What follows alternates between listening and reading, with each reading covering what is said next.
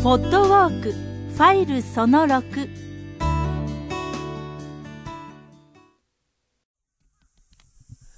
さあ、えー、桜松到着でございます。不思議な、これは木ですよね。まあ、あの、簡単にまずご説明申し上げましょうね。これ、桜松というのはですね、松の幹の中に開いた穴からですね、え桜が生えているという、なんかこう、巻き寿司の中の具みたいな感じですね、桜がね、山桜なんですけど、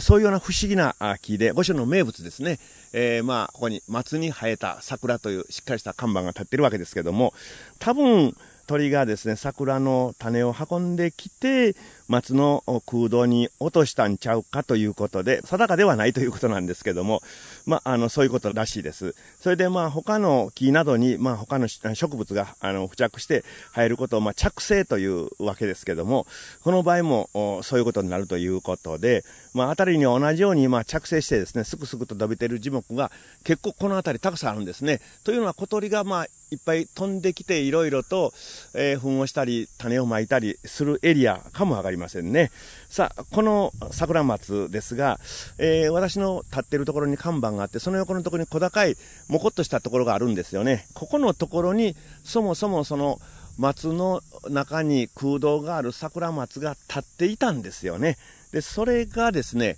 枯れまして残念ながら、えー、真ん中に桜を抱え込んだ面白い松が枯れたんですよね。そして、えー、こう、ぼそっと倒れてるんです、今。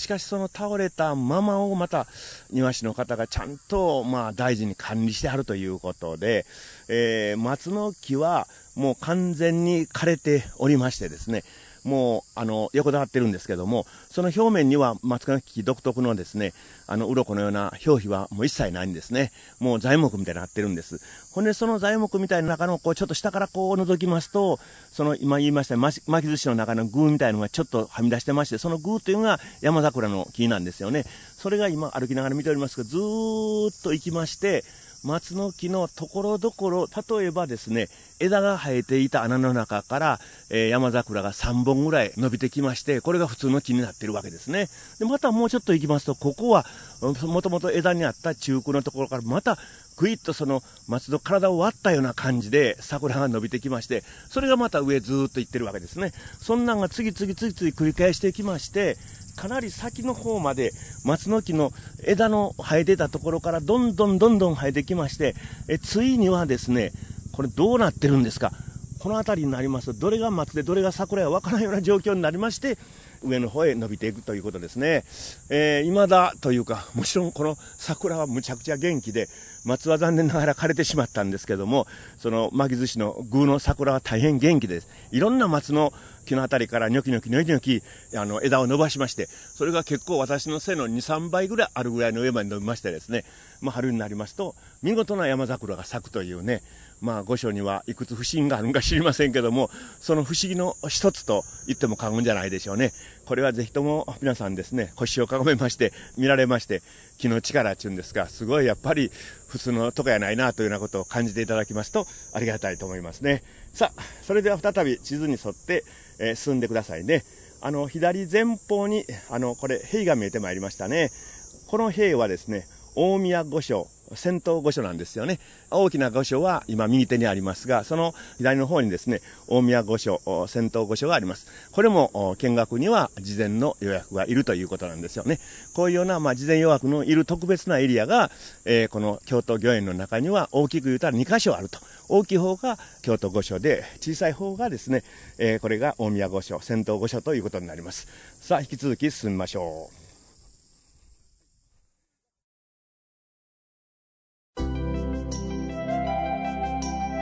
仙洞御所は江戸時代の初めに後水尾上皇のお住まいとして建てられました。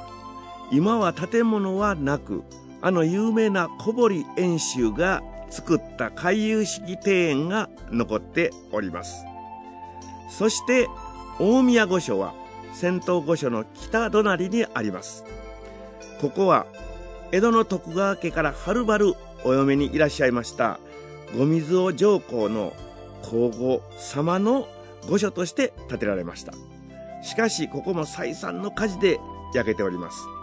現在残っております建物は江戸時代最後の天皇孝明天皇の女房栄昌皇太后のために建てられたものです。栄昌皇太后は明治天皇のお母さんにあたります。今は天皇陛下や皇太子殿下をはじめ国賓の方々の宿舎などに利用されているということです。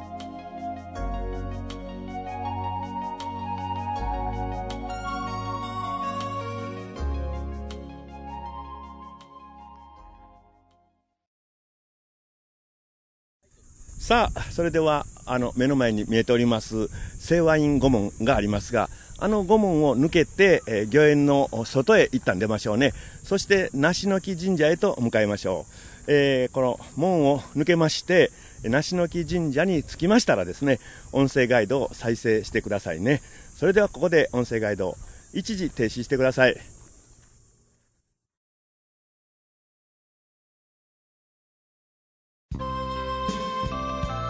ポッドウォーク今日の大べそ京都御苑探検。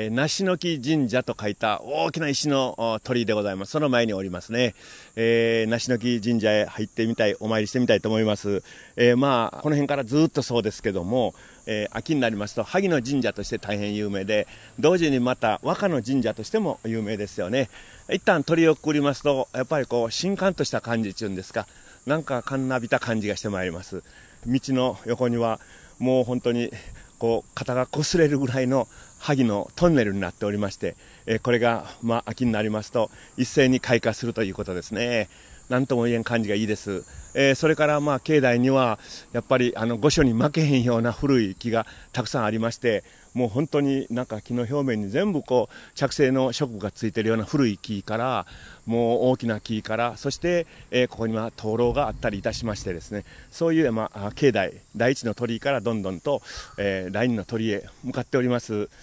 おすごいですね。もう避けようがないというんですが、避ける必要ないんですけど、顔の両側から萩がに擦れるというか、そんなか、あ、蝶々が飛んでおりますね。そしてここからですね、えー、第二の鳥居へ入るとこですね。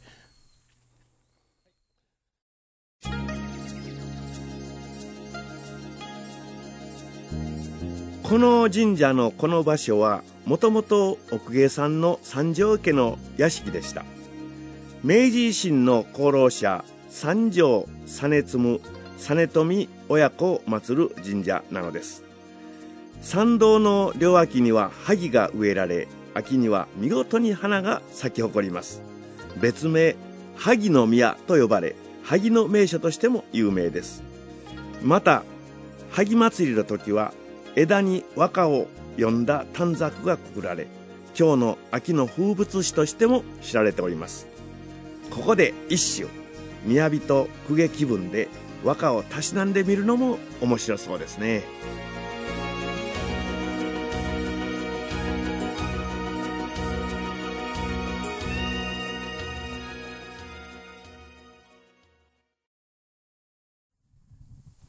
さあ、えー、境内へやってまいりました。あのー、京都三名水と言われております、染井の水がここにございますね。ルート B でも紹介いたしましたアガタイ、そして他にはサメガイとともにですね、知られております。また先ほどね、あの、ちょっと触れましたが、三条家のこの辺りは屋敷跡やったということでございまして、えー、まだそれよりもずっと前は藤原義房の娘の明子さんとか、あるいは清和天皇のお母さんの染戸の皇后の里屋敷の跡やったということですね。だからずっとここは昔から公家様あたりが住んでいたというとこなんですけども、この先ほど紹介いたしました藤原義房の屋敷をですね、染殿と言ってたらしいんですよね。えそしてなぜ染殿かと言いますと、宮中御用の染所として、この染井の水が、え、用いられたというところから来たということでございます。ここでルート C は終了ですね。まあ、寄り道をしていただいても構いませんということですね。えー、あなたのペースで寺町通りに出まして、地図に沿って魯山寺を目指してください。魯山寺に着いたら、続いてルート D、ファイル7の音声ガイドを再生してください。よろしくお願いいたします。